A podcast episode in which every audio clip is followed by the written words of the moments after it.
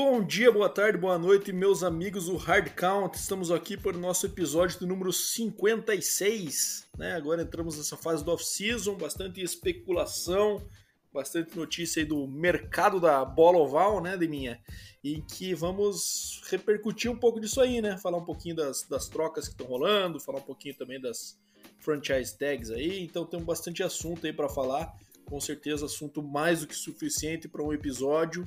Inclusive, provavelmente vai faltar tempo e espaço para todas as notícias que vão acontecer aí até nosso episódio sair. Mas antes de tudo, queria dar um, um salve para um amigo de minha. E de minha, na sequência, já emenda com o nosso quiz de hoje, 56. Bom dia, boa tarde, boa noite, Bado, queridos ouvintes. Cara, é semana agitada, né? Muita notícia rolou aí, apesar de a gente já tá no off-season ainda não ter ainda a free agency aberta, né? Mas teve muita coisa aí, já teve várias trocas, dispensas. Então a gente vai falar um pouquinho aí sobre isso mais para frente. E já que você pediu, cara, eu vou iniciar com o quiz de número 56, né, cara? É um número bom, né, cara? Número que tem bastante jogadores aí com, com história na NFL. Eu vou te dar uma dica que não vai te ajudar em nada, né? Ele é linebacker. Cara, é, tem bastante, mas só tem um, na verdade. Um dono da 56, que é o Lawrence Taylor, LT, melhor pass rusher da história da NFL. É, não sei muito bem, mas é, gostei desse hype para essa para colocar a minha sugestão, entendeu? Então vamos de LT Lawrence Taylor, linebacker lendário do Giants da década de 80 e começo dos anos 90. Então, como você faz comigo, cara, eu vou fazer com você também. Eu vou te dar a segunda dica para você pensar se é ele mesmo, tá? É... Foi uma escolha de primeiro round. É, tô, tô na parada ainda.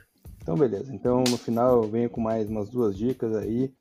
E daí a gente vê se você, de fato, acertou. Se eu entendo alguma coisa do NFL, né, de mim. É, você é uma enciclopédia, né? A gente Isso. sabe disso. Enfim, vamos lá. É, bom, então hoje a pauta do nosso episódio aí é. Primeiro vamos começar falando pelas nossas pelas franchise tags, né? Que os times aí tiveram prazo até essa semana aí para para designar quais são os jogadores que vão receber a franchise tag. Lembrando, para quem não conhece, a franchise tag é um mecanismo que a NFL é, habilita os times a escolherem um jogador que eles podem, por mais que tenha o seu contrato encerrando, manter por mais um ano sendo que esse jogador, nesse caso, ao receber essa tag, ele recebe uma média dos principais salários da liga. Então, o cara basicamente trabalha um ano com um ano de contrato, né? Mas tendo um salário poupudo. Então, isso acaba, obviamente, dividindo opiniões, né? Tem jogadores que não aceitam e reclamam muito de, trabalharem com apenas um contrato de um ano, porque estão sujeitos a contusões que vão afetar o longo prazo e eles estão com um contrato ali é, de muito curto prazo, né?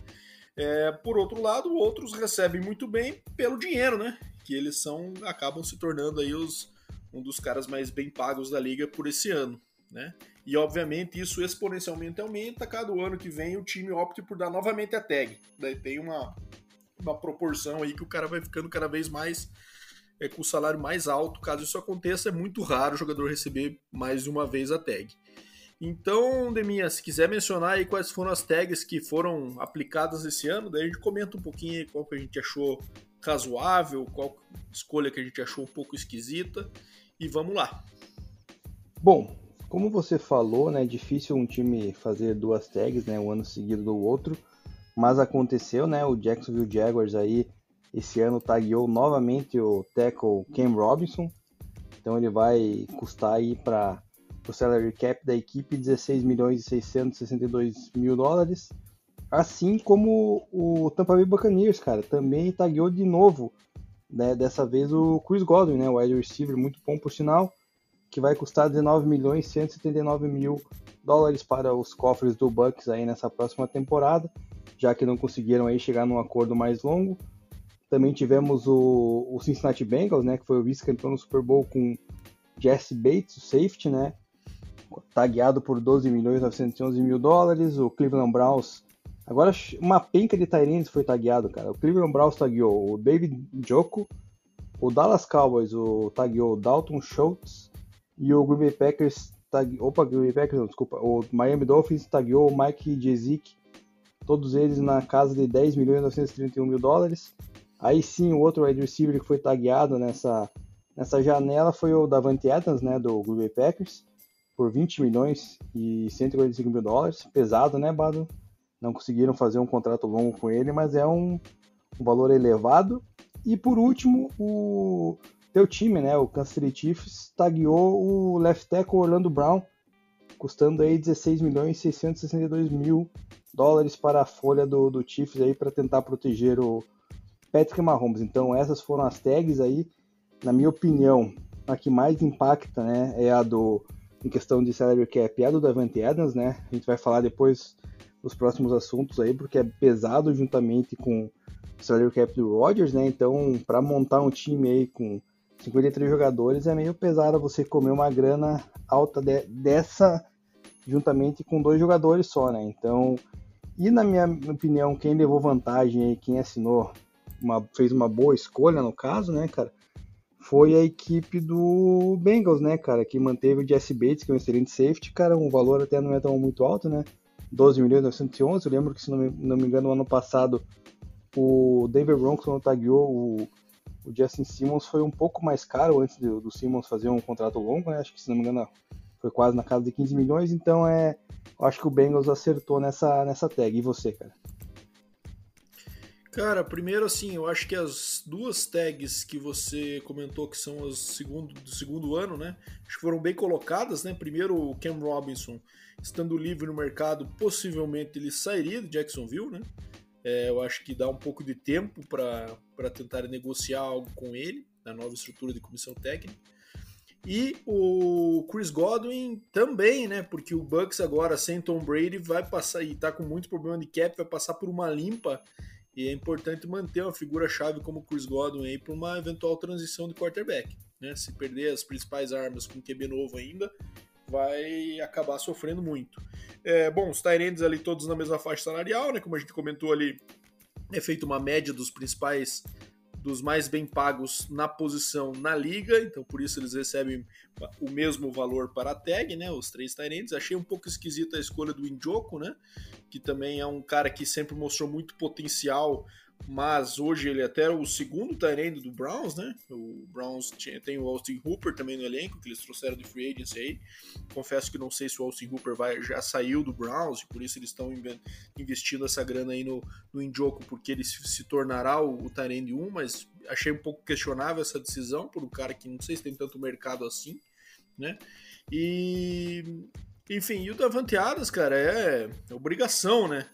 É, se os caras não conseguiram fazer um contrato longo com ele até agora, provavelmente não conseguiram, porque ainda não tinham a confirmação de Aaron Rodgers até o momento da tag, né? É, eles tinham que fazer isso mesmo, porque o Davante Adams não dá para deixar escapar. E agora com o Rodgers, acho que é uma questão de tempo, né, minha para que haja essa renovação aí e os dois fiquem juntos até pelo menos a final da carreira do, do Rodgers, que obviamente é mais velho que o, que o Davante, né?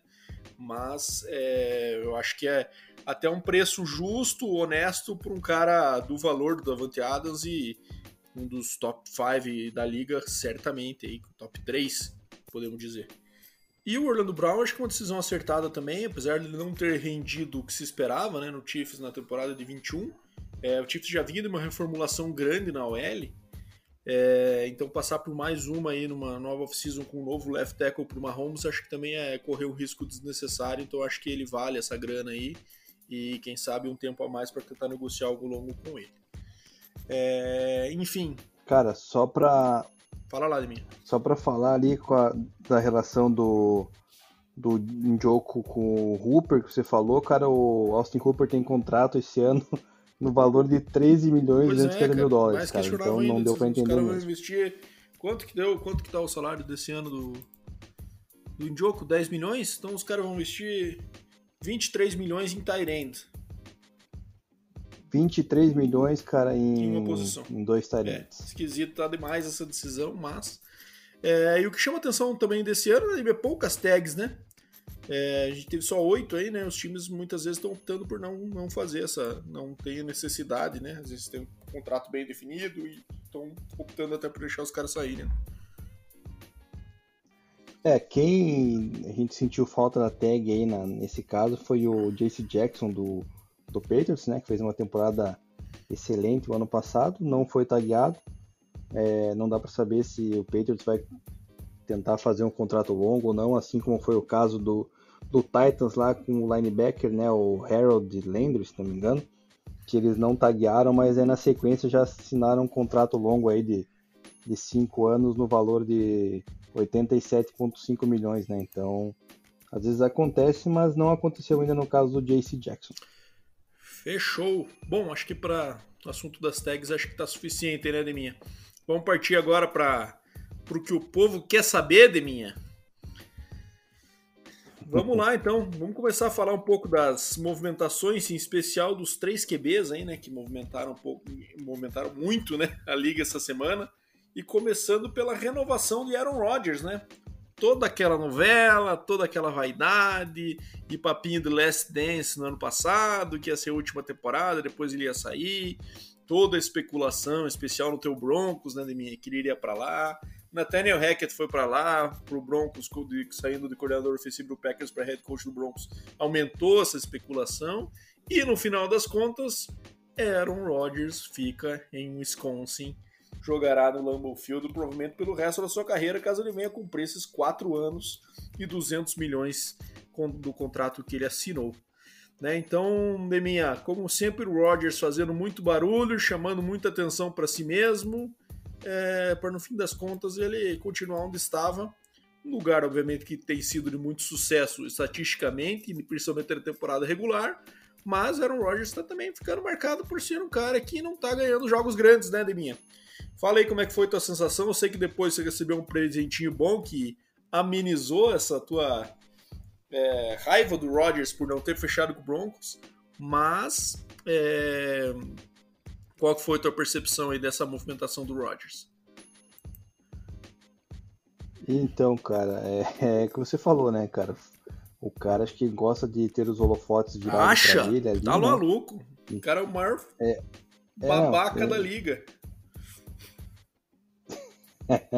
Os torcedores do Green Bay não vão gostar do que eu vou falar agora, cara, mas é o seguinte, cara. Ele ficou na famosa zona de conforto, né, cara? Ele falou, cara, acho que ele deve ter ficado com medo de, ter, de ir, né, para uma AFC West com Patrick Mahomes, Justin Herbert ali, né? E talvez o Derek Carr, não sei se mantém ou não, mas o Derek Carr já é um pouco abaixo da média, né? Então acho que ele ficou com medo, cara, ficou na zona de conforto ali para ganhar a sua NFC, chegar na NFC Championship talvez chegar no Super Bowl e tentar ganhar mais um na carreira, é, já que ele está com uma certa idade, né? Provavelmente ele vai encerrar a carreira em Green Bay, né? Porque com esses quatro anos aí ele vai bater os 42, 43. Não acho que ele vá muito longe, que nem Tom Brady foi. Então, eu acho que faltou culhão, essa é a palavra para Aaron Rodgers ter um desafio novo na sua carreira, né?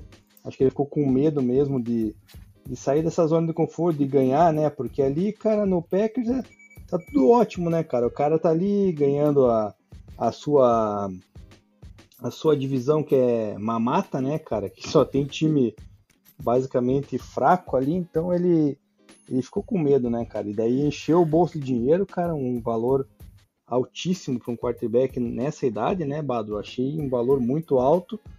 E também, cara, tem outro fato, né, cara? Ele pega ele é diferente do Tom Brady se for analisar. O Tom Brady ele construía as equipes em torno dele para ganhar Super Bowl sem muito se preocupar com o dinheiro, né, com o valor de salário que ele ia receber, né?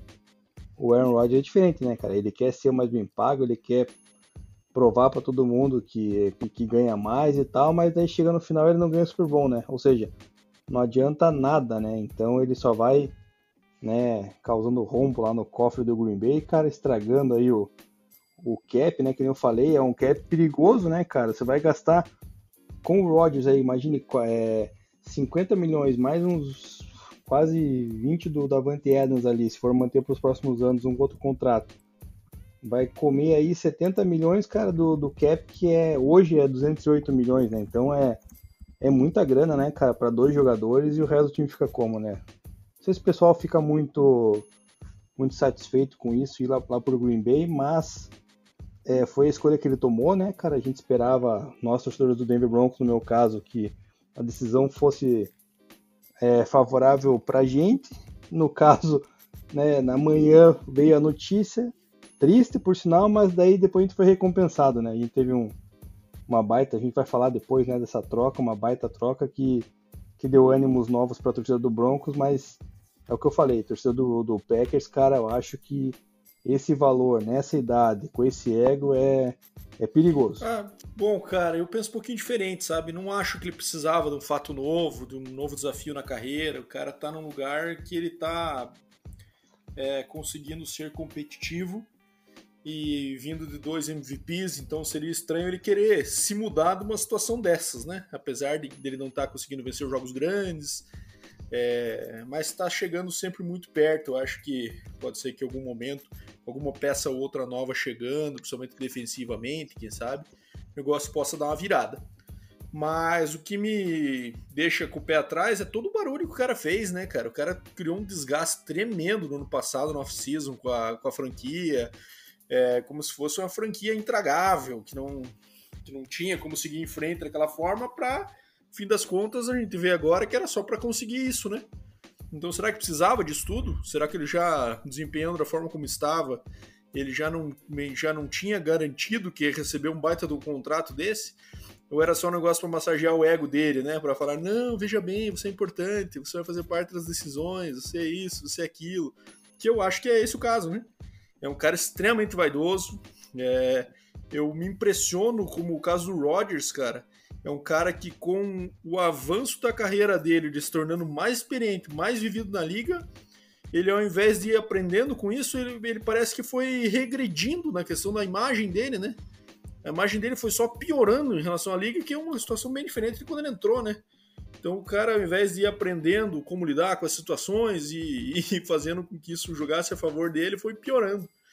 Enfim, torcida do Green Bay, obviamente, tá cagando pro que eu falei aqui agora, né? Porque para isso é importante ter o Rodgers ano que vem lá e por mais quatro anos, até o final da carreira. Mas é, achei que foi um desgaste desnecessário. Ele poderia ter conseguido o mesmo objetivo, fazendo o que ele fez em campo e ficado caladinho e sem trazer toda essa tensão negativa para a franquia e toda essa, essa esse, esse estardalhaço aí para a imagem dele, sabe? Mas enfim, cada um sabe do seu, né, Neminha?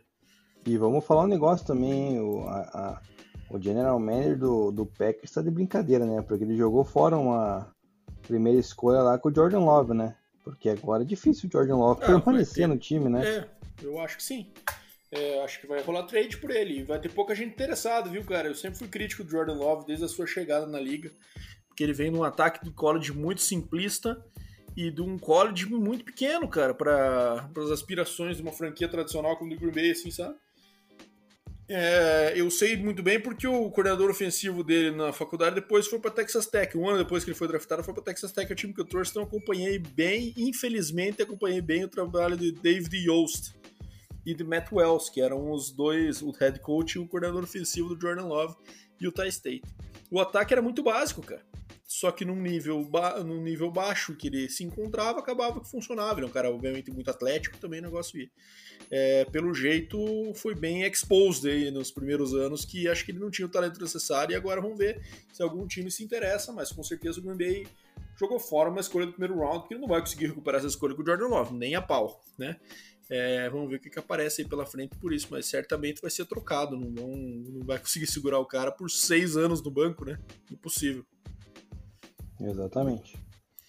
Mas enfim, vamos falar mais, mais algumas renovações. E uma delas você já comentou, né? Renovação do, do Harold Landry aí com o Titans por 5 anos, 87,5 milhões, correndo o risco de deixar ele ficar free agent por algumas horas, digamos assim, né, Demi? Mas acabaram uhum. conseguindo fazer essa renovação. Obviamente é algo alinhado já com ele, né? mas querendo ou não, o cara tem a oportunidade de dar uma cheiradinha no mercado para ver como é que tá. Peça-chave da defesa do Titans aí.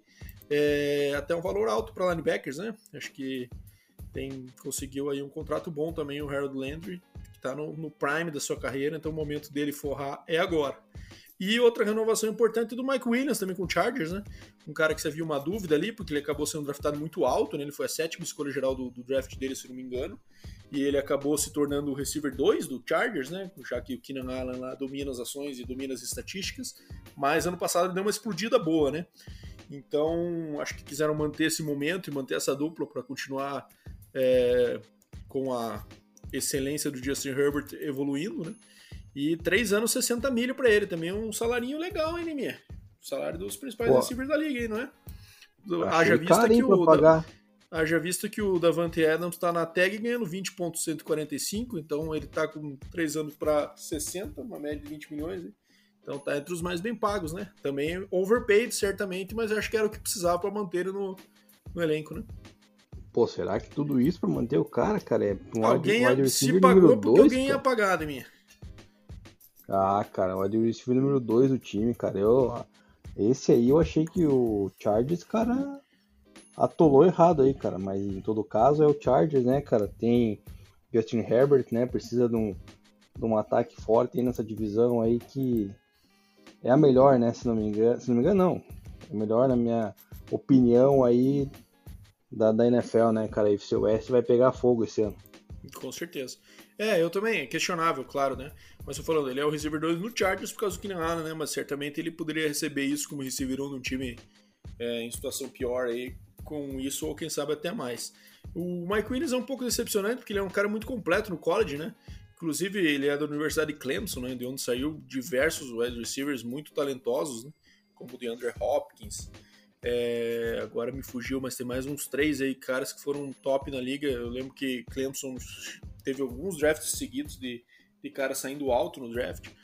E o, o Sammy Watkins também é de lá, né? Entrou na, na liga também com baita de um hype. É, o T. Higgins também, né? Quem? O T. Higgins, né? também, mas o T. Higgins é mais recente, né? Esses caras aí foram de uma geração do que uns, uns 6, 7 anos atrás e que começaram essa sequência de Clemson. E ele era um, e, e, o técnico de receivers de Clemson da época, que já tinha fornecido aí para a liga o DeAndre Hopkins e o Sammy Watkins, dizia que o Mike Williams era o, o, melhor que ele já tinha treinado. E acabou que não se refletiu nisso, ele acabou se tornando um, uma arma de bola longa só na liga, né? Ao invés de ser aquele cara que é bem visado na red zone e tudo mais. Mas enfim, eu acho que o Chargers também tem a expectativa que ele venha se tornar esse cara de vir suceder o Keenan Allen como receiver do time no futuro, né? Exatamente. Enfim, bom, das renovações acho que eram essas e agora vamos é, falar de uma troca que para mim foi muito surpreendente de minha, que é a troca do nosso amigo Carson Wentz, que pelo segundo ano seguido vai mudar de endereço. Ele já tinha se é, mudado de Filadélfia para Indianápolis no ano passado, inclusive o, o Colts cedeu bastante, né, em algumas picks condicionais ali de acordo com o número de partidas que ele jogou, acabaram deixando ele de titular o ano inteiro e, e daí cederam as picks para o Eagles e agora é, trocam o Carson Wentz para o Washington Commanders. É, não entendi, é, eu acho uma boa para o Washington, né? Porque estava sem QB e consegue um cara aí que no mínimo mantém um nível mediano, né? Mas tem um potencial. Eu particularmente acredito um pouco no Carson Wentz mais do que a média do público geral, eu não sei muito bem porquê, mas tem esse certo apreço. Mas agora o que eu não entendo de minha é que diabos o Colts vai fazer, né? É, não tem ninguém naquele depth chart lá que seja aproveitável. E eles estão numa posição do draft também meio suspeita, né? Porque eles estão na segunda metade ali. Um time que foi quase aos playoffs é, bem esquisito. Você quer comentar um pouquinho, Edeminha? Falar também o que, que o Colts é, recebeu aí por, essa, por essa troca?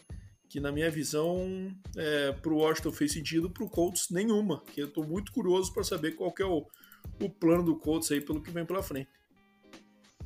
Pois é, cara, muita gente questiona que a troca foi meio cara pelo fator doente se machucar muito e tal. Eu achei meio até que justa, né? São dois duas terceiras rodadas, né? Passado, não jogou? Não jogou todas, eu acho, cara. Acho que Deixa faltou algum jogo aí. Mas, é, enfim, o Colts vai receber a terceira rodada desse ano e a terceira do ano que vem. O Colts, que, por sinal, né, é, na troca que você mencionou com o Eagles, ele. Eu acho que ele perdeu a primeira rodada, hein? É, a primeira rodada, Bado, porque o. Não, jogou engano, 17, minha. Jogou? Então acho que a. Jogou. Enfim. O Teve uma temporada bem honesta, cara, estatisticamente, sim. Lógico, não chegou a 4 mil jardas, que com 17 jogos é meio obrigação, né? Mas teve 27 TDs e 7 interceptações. Então, assim, um número considerável de TDs até. É quase 2 por jogo, né? E um número baixo de picks, né? Só 7. Cara, e não era um cap também muito alto, né, cara? Então não, não deu entendi. pra. Não eu acho, cara, assim, ó, se eles tivessem ido pros playoffs, se tivesse vencido o Jacksonville ido pros playoffs, eu, na minha visão, essa trade não teria acontecido, né? O que mostra que, quem sabe, tem um fator a mais aí de pressão, quem sabe, de, de front office e do dono, que ficou, parece que, muito puto pelo time ter perdido os playoffs e quase sobrou também pro Frank Reich. Quem sabe eles tenham tentado fazer uma limpeza da casa e, assim, tem mais uma tentativa. É, e com o Ents não vai dar. Então, pode ser algo do tipo. Vamos ver. Não entendo realmente o que o Colts vai fazer, cara. Se olha o depth chart do Colts, vou até abrir aqui. É lamentável, né, cara, de, de QB. Cara, o Colts perdeu realmente a primeira rodada desse ano, cara. Seria a 16 mas perdeu porque era aquela condicional lá do segundo round do ano passado da troca do Eagles que se atingisse alguma coisa aí, jogos, não sei qual era a condição, aconteceu e, cara, o Colts não tem primeira rodada, então é meio realmente esquisito, cara. Não sei o que eles pretendem fazer, cara. É, não tem quarterback aí no mercado, cara. O único que tem é de valor ali que a gente possa falar, que possa questionar é o Deshaun Watson ainda, que ainda tem essa Situação nebulosa, hein, né? É, então, cara, realmente é esquisito, cara. Esse negócio do, do Colts aí não, não me agradou, cara. Eu acho que o Colts estava com um time até certo ponto bom, né? E outro agravante, Bado. Você viu que o Darius Leonard falou, né? É, e lá vamos, lá vamos nós de novo. Mais um é, quinto QB em cinco anos, acho. Uma coisa assim ele falou, cara. Tipo, pois é. Ou seja, o, o líder da defesa tá indignado com isso. Então, é. você, cara. Com razão, né, cara? Pô. Exato. E, e aí, o que, que, acontece, cara? Se o teu líder da defesa tá assim, cara, nossa, alguma coisa tá errada lá, cara, e ruim para a torcida do Colts, né, cara? Porque tava numa divisão ali que brigava entre eles e o e o Titans, né, cara? Ano passado quase conseguiu ali beliscar e tal e é, é essa mudança aí foi bem esquisita, cara. Acho que totalmente prejudicial ao Colts, cara. Nada de vantagem. O Washington, por outro lado, né, ganha um quarterback experiente, cara, não é ruim, né? É um bom quarterback. Se, se fizer 17 partidas igual fez esse ano aí, é muito vantajoso, porque daí o Washington pode começar a querer entrar na briga da, da divisão, né? Que até então é totalmente controlada pelo Cowboys. Exatamente. Bom, o depth chart do Colts hoje de QB é formado por Sam Ellinger, o Tim Tebow dos pobres aí de, de, do Texas Longhorns, que banco no ano passado, até third stringer no passado, acho, e James Morgan, que é, sei lá, um nome de banco quase, né? É, é JP Morgan, exato. É, é. então, é, cara, não dá pra entrar com isso aqui na temporada, né? Não tem first rounder. um bom negócio foi pro Eagles, né, cara? Recuperaram uma first rounder e ainda vão continuar pegando passos do Carson Wentz, já que ele vai jogar no Washington. Exatamente, cara. Que, que besteira fez o nosso Indianapolis Colts, cara. Incompreensível. Só cederam uma first round pick. Meus parabéns cara, ao front office. Você vai mencionar agora a próxima troca, né, Bado? Eu acho que, cara, estão brigando aí pra ver qual foi a pior, hein? Exatamente. Bom, a próxima troca saiu a. A gente tá gravando aqui na, na quinta-feira à noite, né, de minha. Então, até caso você sinta falta de alguma notícia que aconteceu até a saída do episódio, é porque existe esse gap aí, até a gente preparar e soltar aí que pode ser que aconteça alguma coisa que a gente não comentou aqui. E se isso acontecer, obviamente no próximo a gente vai comentar tudo que ficou faltando dessa, nesse período, tá? Mas a troca que saiu hoje, né, de minha, nessa quinta-feira, é a troca de Kalil Mack. Kalil Mack que tinha ido do Raiders para o Bears por uma nota, né? É, não lembro os termos, mas envolveu mais de uma first round pick, se não me engano, naquele momento. E agora ele está indo para o Chargers e o Chicago Bears recebe uma pick de segundo round e uma pick de sexto round pelo Khalil Mack, pelo qual eles tinham investido tanto. É... Bom, estranha a movimentação do Bears, na minha opinião. Estão agora com um treinador defensivo, com o Matt Eberflus, que veio do Colts, e o cara chega, aparentemente o Khalil Mack não fazia parte do sistema que ele quer implementar, ou o valor que ele comia de cap, era algo que não fazia sentido para os planos do Bears. Porque estranho um técnico defensivo chegar e se livrar da principal estrela defensiva do time, né?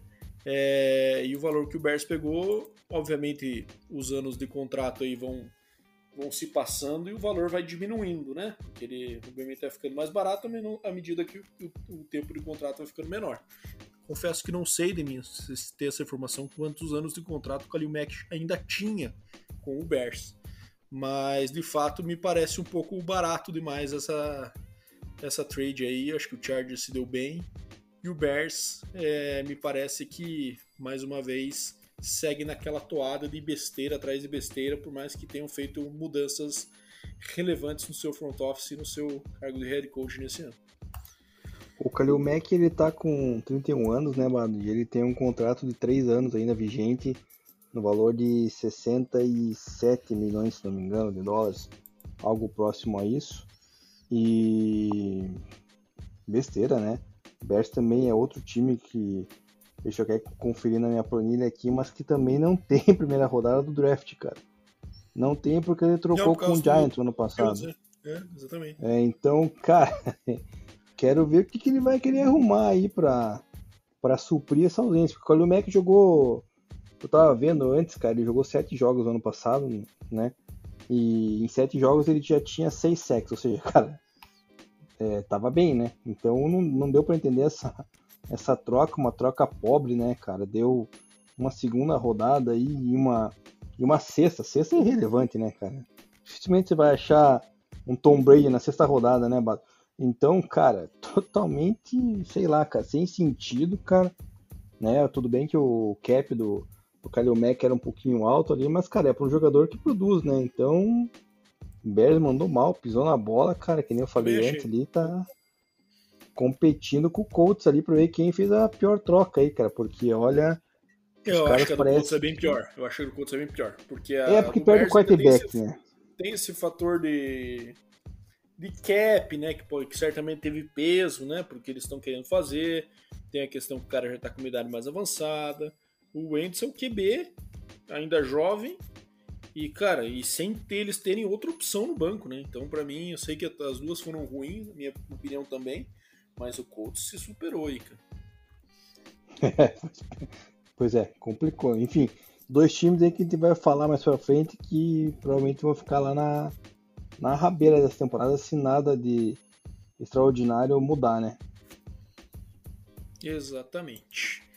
Bom, acho que cobrimos essas duas aí. Vamos falar agora da que você mais está com expectativa, né, Deminha? Vou até deixar você começar a falar aí, cara. Russell Wilson no Broncos. O Broncos então ficando é, algumas horas apenas órfão de Aaron Rodgers, né? É, que saudades do que a gente não viveu ainda, né? Já diria menino Ney. É, mas Russell Wilson na sequência já engatou, saindo do, do Seahawks. É, e o Denver recebeu aí, a, além do Russell Wilson, uma, uma, escolha de quarto round no draft desse ano. E o Seattle Seahawks fez mais um favor para Denver, levando o Drew Locke, mas também levou o Noah Fent e o Shelby Harris, que eram jogadores importantes ali da estrutura de Denver, né? Mais dois first round e dois second round e um quinto round em 2022. Então, obviamente, não foi barato, mas na minha visão, uma troca muito acertada de Denver, porque é a peça que faltava, né, Deminha? É, exatamente, cara. Para mim, né, na minha humilde opinião, o Denver acerta, né, porque estava órfão de quarterback desde Peyton Manning, então, desde lá, o Denver nunca mais frequentou playoffs, nunca mais incomodou. E era o que faltava, né? A gente sempre falou desde o ano passado, né? Na questão do elenco do Denver ali, que tinha bons running backs, draftou o Javonte Williams, que foi uma grata surpresa no passado, né? Então vai desenvolver muito mais esse ano. É, os wide receivers talentosos, né? A questão de, Su, de Sutton, de Tim Patrick, do Jerry Judy, que não teve, não, não mostrou serviço é, como um first rounder ainda, porque não tinha quem lançar a bola, né? Quem lançava era ou Drew Locke no primeiro ano dele lá, ou então era o glorioso Bridgewater, né? Que, pelo amor de Deus. Então, assim, cara, gente, é, que nem eu mencionei, né? Acordei, passou um tempinho, olhei, Rodgers anunciou renovação, falei, putz, cara, mais um ano, né, cara? Lá vamos nós ver o que, que vai acontecer, onde é que vamos achar quarterback. E daí, de repente, surgiu essa bomba aí, essa notícia de que Russell Wilson teria tinha sido contratado, né, feito essa troca, cara, daí quando eu vi que foi embora o Noah Fent também, que o Noah Fent é o seguinte, Bado, ele é bom jogador, mas o que ele se machuca, cara, é impressionante, cara. Então ele mais ficava de fora, eu acho, do, do das jogadas do que do que participava, cara. Machucava demais, cara. E o que pesa, na minha opinião, de, de, de perda aí nessa troca foi a questão do Shabby Harris, que era um líder defensivo, né? O melhor defensive tackle aí, na minha opinião, cara. O cara que sempre né, desviava passes e tudo mais ali na defesa. Esse vai causar impacto, mas também já tinha uma certa idade, né? Então isso dá pro, pro Denver tentar repor no draft aí. O Denver ainda mantém uma segunda rodada desse ano, né? Porque ele adquiriu na troca do Von Miller com o Rams uma, um segundo round desse ano, então dá para tentar suprir aí, buscar esse defensive tackle que vai, que vai precisar. É, ainda tem um, um, um, bom espaço de cap para outras peças, mas cara, a empolgação é o Russell Wilson, né? Tem 33 anos, tem ainda vigente dois anos de contrato, que provavelmente, não sei se não esse ano ou no próximo, já vão renovar, né? É possível que vá chegar na casa, sei lá, dos 40, 45 milhões, igual tá chegando a maioria dos quarterbacks. Mas é um quarterback de elite, já, já se provou, né? Campeão do Super Bowl. E que pode também, eu vou te falar outra coisa, hein, Bado? É, trazer junto com ele, quem sabe, o líder da defesa do Seahawks, que era o Bob Wagner, né? Que acabou sendo dispensado aí. Então, cara, a gente acabou de mencionar dois times ali é, fazendo besteira com trocas, né? A questão do Colts e Bears. O Seahawks também está se desmantelando, cara. Não sei o que vão fazer. Mas para a torcida do Denver, cara, é um alívio, cara. A torcida, tô no grupo do, do Broncos, no WhatsApp e tudo mais. O pessoal, todo mundo ficou muito feliz com a notícia. E o Broncos estava bem atrás antes dessa, dessa troca. Estava muito atrás, né, na, na cotação de Super Bowl, cara. Agora, se não me engano, é o quinto, cara. Então ele está atrás de Chiefs, de Bills, Rams e Packers. Ou seja, olha a diferença que faz você tendo um quarterback de elite no teu time, né? Então a gente falou, né, durante o ano todo que a defesa do Broncos segurava as pontas, até no episódio passado eu mencionei isso, né? Quando eu falei da questão do Nathaniel Hackett. Agora quando você traz um QB de elite, cara, a situação fica muito melhor, né? Então é muito esperançoso o futuro, cara, porque o, o Russell Wilson, pelo menos uns 5 anos aí de vida útil, ele deve ter, né? Se não mais. Então, se o Denver conseguir aí proteger ele, né? É, com as peças jovens que tem ali e baratas, tem um cap tranquilo, é uma equipe que pode nos próximos cinco anos aí tá sempre nos playoffs e quem sabe beliscar mais um título aí que não vem desde 2015. Então acredito que, que possa ser uma um fator muito bom. Então a gente vai esperar, vamos ver como é que vai ser a, pré-temporada, como é que vai se apresentar o Russell Wilson, como é que vai estar a forma física, questão de saúde, ele que teve uma, uma lesão no, no dedo ano passado que foi operado, mas tudo indica que, que tá ok, né? Então a, é só aguardar ver como é que vai ser agora com o Jerry Jude, que é uma peça que a gente quer ver, né? Devido a, a ao seu a sua pick de first round dois anos atrás, que não teve muito desenvolvimento com outros quarterbacks mas, cara, eu tô empolgado, cara. Essa divisão vai pegar fogo. Eu acho que se, se conseguir a NFL, NFL não, né? Os canais de televisão aí no Brasil para vocês passarem todos os jogos da FC West, cara, vai ser espetacular, cara. Porque uma divisão com Patrick Mahomes, com Russell Wilson, com é, Justin Herbert. Daí só falta o Raiders decidir o que vai fazer da vida, se vai ficar com o cara ou vai pegar outro uma divisão muito interessante, cara. Acabamos de mencionar aí que, que a troca do Kalil Mack, né, reforçando mais o Chargers. Então, cara, é uma divisão que vai ser muito interessante e muito legal de se assistir. É isso aí, meu amigo Deminha. É... Cara, eu achei que foi uma troca muito melhor por Denver do que por Seahawks, né? O Seahawks acho que já vinha numa toada de, de queda aí, né? Do, dos tempos auros. Você tá feliz, né, cara, com isso, né? Ah, eu tô, né, cara? Não vejo a hora do Pete Carroll ficar sem emprego por não precisar mais avistar a cara dele todo domingo na minha tela. Mas, enfim. É, e o Denver entra no top 5 da liga aí, com certeza, né? Dos contenders ao Super Bowl aí, né? É, forte na NFC, como a gente falou, né? É que já é uma conferência que está muito mais carregada de times fortes do que a NFC. Então entra nessa briga de foice no escuro aí que vai ser esse ano, o playoff da, da AFC, certamente o Denver vai estar nos playoffs, na minha opinião. O Russell Wilson se mantendo saudável com essas peças e todo o talento que traz, né? A não ser que o técnico faça um trabalho muito ruim. É, e assim, e tem que investir caro mesmo, cara. Quando você tem uma janela aí de oportunidade de trazer um QB top para um time que já está pronto e é um modo de ganhar agora, é, tem que pagar caro mesmo, cara. Então não tem que ligar muito para as picks que perdeu. É, o que doeu mais um pouquinho, né, minha, isso que você falou, Shelby Harris e o Noah Fent também, que é um cara que acabou nunca tendo o seu potencial explorado é, porque tinha QBs fracos, né, ao seu lado aí na, na sua passagem, mas agora poderia, quem sabe, estourar. Mas enfim, acho que é a muito acertada a contratação e, cara, é isso aí que você falou, cara. NFC West, toda semana aí vai ter um confronto de, de time com potencial playoffs. Então, acho que, que vai ser um negócio bem legal de assistir. E aquilo que a gente falou também, né? O Mahomes perdeu uma boa oportunidade no ano passado, né, Neminha? Com aquela entregada pro Bengals em casa de mais um título. Porque cada vez que se passa, isso aí se torna mais difícil primeiro agora dentro da divisão, né? Já tinha o Justin Herbert ano passado, incomodou muito, né? É, e agora tem o Justin Herbert e o Russell Wilson na divisão. Então ganhar a divisão já vai ser muito mais difícil. Isso faz com que o recorde também fique muito mais difícil, fique muito mais baixo, né? Do que de costume. Não vai ter 13, quem sabe 14 vitórias, né? Você é um campeão de divisão ali com menos, né? Porque vai ser um perde ganha maior. É, e aí o negócio começa a encrespar um pouco mais. Né? E é aí que os caras que às vezes têm o potencial de ganhar cinco Super Bowls, que a gente acha no começo da carreira, acabam às vezes com um na carreira, né? É, então aí que acontece tipo de coisa, como o Rodgers está passando, né?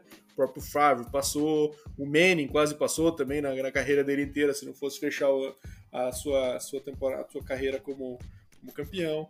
Mas enfim, é, vai ser muito legal de ver, cara. Achei muito massa para a liga. O Russell Wilson um time mais competitivo do que ele tinha, numa divisão carregada. Então, cara, só vantagens. E o Seahawks é um processo de rebuild. Vamos ver o que eles fazem na posição do QB, se eles vão no Drew Lock mesmo, ou se acabam é, tendo uma temporada muito abaixo e, e, fazem uma limpeza da casa no ano seguinte. É, acho que, enfim. Acho que era isso, né, Neminha? Tem mais alguma coisa a comentar aí do, Wilson?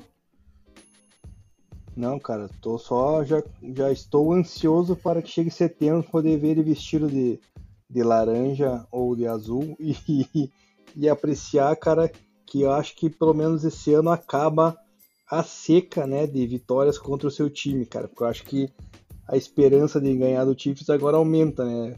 Ano passado ah, a gente já entrava tipo naquela já estamos derrotados dois jogos, né, na divisão. Agora não, agora ele pelo menos está na briga, né? Consegue nivelar e, e consegue fazer jogo igual. E o Russell Wilson é um cara que já ganhou do Mahomes, se não me engano, mais de uma vez já. Apesar de jogar em conferências diferentes anteriormente e tal, ele já teve vitórias com o Mahomes. Eu sei que em Seattle uma vez ele, ele ganhou em 2018. Não sei se teve algum outro confronto depois disso que eu me lembro. Mas enfim, também é um cara que consegue bater de frente aí num shootout com o nosso amigo Patrick.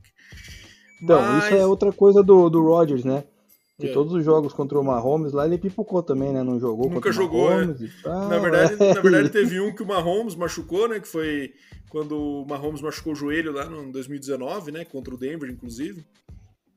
Daí não foi, foi o Mahomes que, que tava fora. E nesse último, o Rodgers estava com Covid, né? Se não me engano, né, que jogou o Jordan Love, né? Isso, que daí botaram, coitado, a, a namorada e a mãe do Isso, Jordan no... Love lá na, no céu lá atmosfera. É, enfim, vamos lá. Cara, fechando aqui os assuntos então, acho que algumas dispensas relevantes que aconteceram na liga. O Jordan Hicks foi dispensado pelo Arizona, né? Um cara que já rodou aí no Eagles e agora no Arizona também sendo cortado. Trey Flowers será dispensado pelo Lions, já recebeu o aviso prévio. É, Landon Collins, que o Deminha é fã, draftado originalmente pelo Giants, certo, Deminha? Agora está no, estava no Washington, também foi cortado. É um cara que é ainda novo, certamente vai ter o seu valor aí em alguma nova equipe. E a que mais chamou atenção, né, pela, pelo histórico e pelo nível, né, é o Bob Wagner, que faz parte dessa reformulação aí do Seahawks.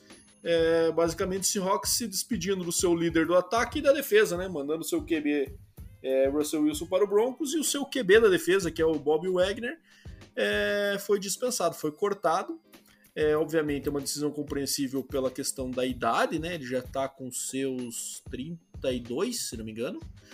É, e uma, uma, linebacker é uma posição de muito impacto, então é possível que a, as contusões comecem a aparecer, né? Mas ainda não tinha aparecido e ele é um cara que é, ele é muito elogiado, inclusive até pelos adversários, né, minha, pelo empenho que ele tem na ser muito estudioso e de ser aquele tipo de linebacker muito inteligente que consegue ler a defesa, ler a tendência, uh, ler o ataque, ler a tendência do ataque com poucas informações, ele já consegue saber chamar jogada. Então, eu lembro naquela série do Top 100 da NFL, em que às vezes os adversários falam sobre os outros, né?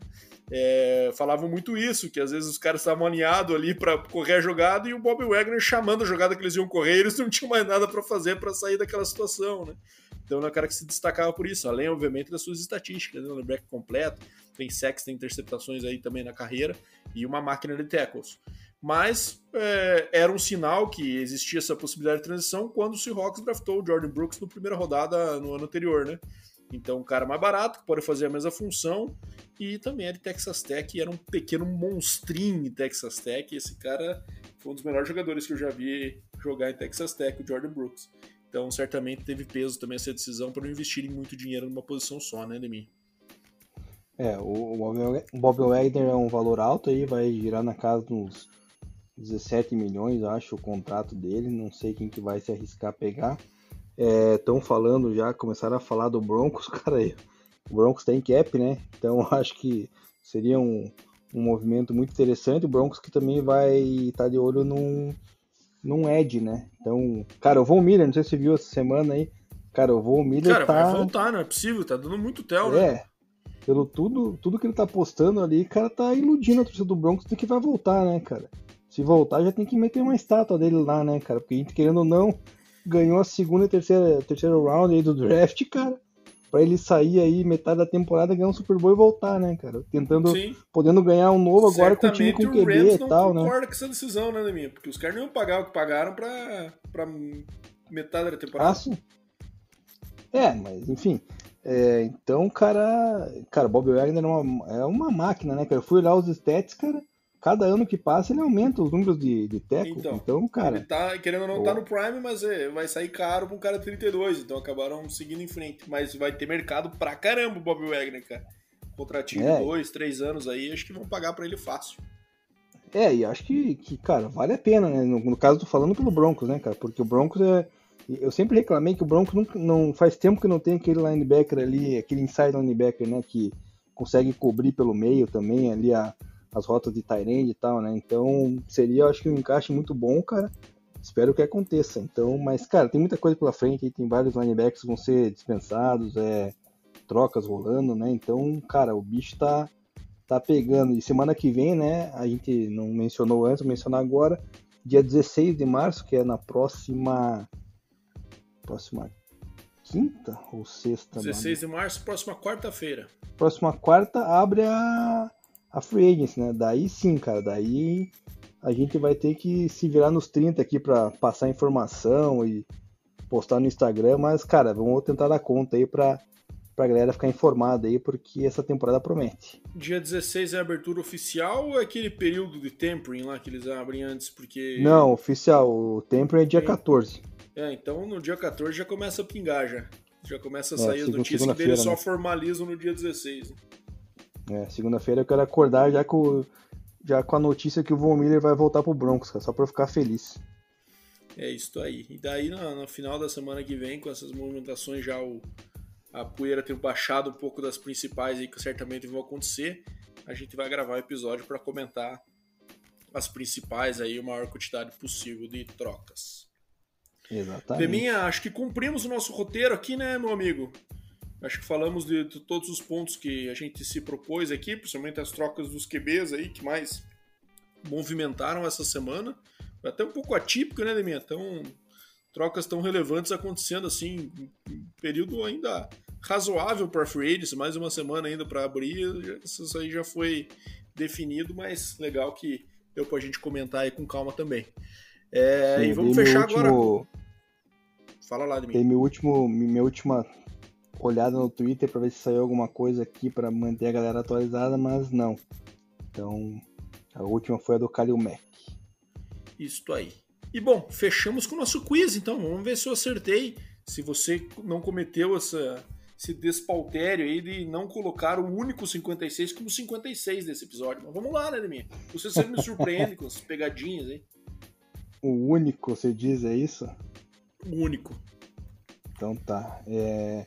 Falei que ele foi first round. que mais que eu falei? Que é linebacker, né? Uhum. É... Cara, ele jogou é, durante sua carreira, não sei se foi no college ou na NFL, no estado da Carolina do Norte. Ah, acertei, Deminha. Ele jogou na mesma universidade de, do querido Michael Jordan. Você é, e a próxima jogou em Nova York, né? Então acertei, Deminha. Deminha, você tem um coração imenso, cara. Você não cometeu uma injustiça dessas.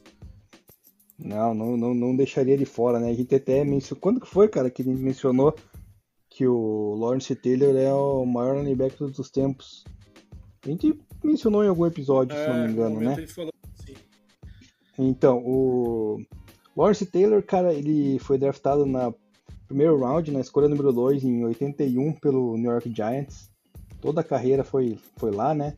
De 81 a 93, foi duas vezes campeão do Super Bowl, foi é, MVP, três vezes jogador defensivo do ano, Hulk defensivo do ano, All Pro, dez vezes no Pro Bowl, é, foi líder de, sac, de sacks da, de 86 na, na NFL, é, duas vezes jogador da NFC, cara, então é, teve 1089 tackles na carreira, 142 sacks, um deles inclusive marcante, né, que foi aquele que quebrou a, perna do Joe, Joe Tasman, Joe, Joe Tasman, né? Isso, Joe Tasman. Exatamente, no jogo contra o Redskins, na época, né, que era Washington Redskins. Teve 54 fumbles e 9 interceptações, então esse é lendário, né, cara? É que nem o Ray Lewis, né? Não dá pra você deixar de fora esses números aí, né, cara? Vocês têm que, têm que respeitar, né? Então, cara, esse foi um cara que a gente tem que respeitar muito porque ele mudou o jogo e mudou a história da NFL, né? É, nunca se havia tido um linebacker com tamanho atleticismo e que fosse utilizado no pass rush, né? E daí surgiram aí, começaram a surgir fortes as defesas 3-4 depois do surgimento do Lawrence Taylor. E, obviamente, exigiu com que fossem selecionados cada vez mais tackles que fossem mais atléticos. Né? Antes a NFL era muito voltada para o jogo corrido, então o foco das OLs era muito esse, né? Então era muito mais OLs de força do que OLs atléticos. E pela característica do Lawrence Taylor, começou a ser. Não, eles não tinham como bloqueá-lo, né? Então, se você tinha um left tackle do modelo antigo, em que o cara era mais pesadão, mais o cara não conseguia acompanhar. Se você colocava um tight para bloquear, é, ele passava por cima. Né? Se você tinha que colocar, às vezes, dois jogadores, ele passava por cima também. Então, é, era um cara imparável, realmente, que mudou essa a história da NFL aí, mudou a tendência de escolhas e de outras posições, inclusive, em função dessa, dessa sua característica muito única. E você comentou aí, Deminha, sobre sobre essa questão dele ter quebrado a perna do Joe, do, do Joe Theismann, Cara, essa semana eu li aquela, mais uma vez, aquela comparação do, da contusão do Joe Theismann com a contusão do Alex Smith, só mudando um pouquinho de assunto. É um absurdo completo as coincidências daquilo lá, né, Neminha? Não sei se você já viu isso aí, mas. Sim, mandou. É, os dois tiveram a. Tanto o Joe Theismann quanto o Alex Smith tiveram a fíbula, a tíbia direita e a fíbula quebradas. Os dois foram no dia 18 de novembro, um em 85 e outro em 2018. Os dois, obviamente, defendendo Washington. É, o jogo foi em Washington. A contusão aconteceu na linha de 39 jardas nos dois casos. O placar final dos dois jogos foi 23 a 21. É, a contusão foi causada pelo jogador que foi três vezes jogador defensivo da temporada, pelo Lawrence Taylor, e pelo jogador que foi três vezes jogador defensivo da temporada, que foi o J.J. Watt. E é, o left tackle, o Pro Bowl, o, left tackle de, de Pro Bowl do, do, Washington Redskins de 85, o Joe Jacob, estava fora do campo por causa de uma contusão, assim como o Trent Williams também estava fora do campo com a contusão do Alex Smith. Um absurdo, cara é, o destino perdeu a mão nisso aqui, Leminho. Os caras esqueceram de trocar a programação dos dados aí, porque repetiram igualzinho, cara. É, pra quem não acredita em coincidência, cara. É, vai mudar de opinião depois dessa, né? Absurdo. Cara, o que mais me chamou a atenção é o placar final do jogo e a linha de, da, a, a, jarda, a linha da jarda da contusão que foi a mesma. Completo absurdo. Enfim, mas Não, esse foi um caso, inclusive, fal... inclusive o Lawrence Taylor fala sobre essa contusão de forma muito. Ele é um cara que ele sofria de claustrofobia. Sofre ainda, né? Imagino eu, que está vivo. Apesar de ter, tido, apesar de ter feito o possível para não estar mais, depois de tanto envolvimento com droga e polêmicas durante a sua aposentadoria, tá vivo ainda. Ele falou que ele não conseguiu, ele ficou desesperado, né? No, no vídeo até é, é, dá para ver como ele se levanta depois de ver o estrago que ele fez, a força que ele tinha feito. Ele já se levanta rápido, chamando os médicos e tudo mais, porque ele ficou se imaginando naquela situação é, num bolinho de jogadores e ele com a perna quebrada, sem poder se mexer, e, e, isso causou uma agonia muito grande nele e que fez com que até ele cogitasse parar de jogar. Ele falou que foi um negócio que mexeu muito com ele naquele momento. Tem vários documentários sobre isso. É, eu sei que a contusão é bem até chocante, né? Mas é, é legal saber essa história também. E o Lord Taylor também participou de um filme de futebol aí que a gente já assistiu, né? Pelo menos a grande maioria da galera, que foi aquele Um Domingo Qualquer, né? Any Given Sunday, com Al Pacino, com Jamie Foxx, Cameron. Cara, esse filme é um dos melhores que eu vi na minha vida. E ele, no filme, ele também quase, quase morre, né? Ele, o médico lá não tinha um diagnóstico no, no cérebro dele, se não me engano, e, e ele poderia, com um impacto ali, uma cabeçada, morrer, né? E daí ele não quis nem saber e foi para a jogada lá, cara, deu um teco Salvador no, no filme e apagou, né? Mas graças a Deus não chegou a as vias de fato ali morrer, né? E mas cara, também fez um papel no, no cinema aí, o nosso glorioso Lawrence Taylor, né? Tem uma cara bem amistosa ele, né? É, ele representou ele mesmo nesse filme como um jogador viciado em drogas ali, né? O cara botava botava os painkillers nele lá e ele ficava bem louco. Porque ele é um cara que tem muito problema com drogas aí durante a sua carreira e, e durante a sua aposentadoria, inclusive tendo problemas com a justiça depois e tudo mais. Mas enfim, um grande um grande jogador, certamente ídolos de muito em, em Nova York, o cara é reverenciado como um dos principais da história. É, acho que é isso, Deminha. Fechamos o nosso episódio de hoje.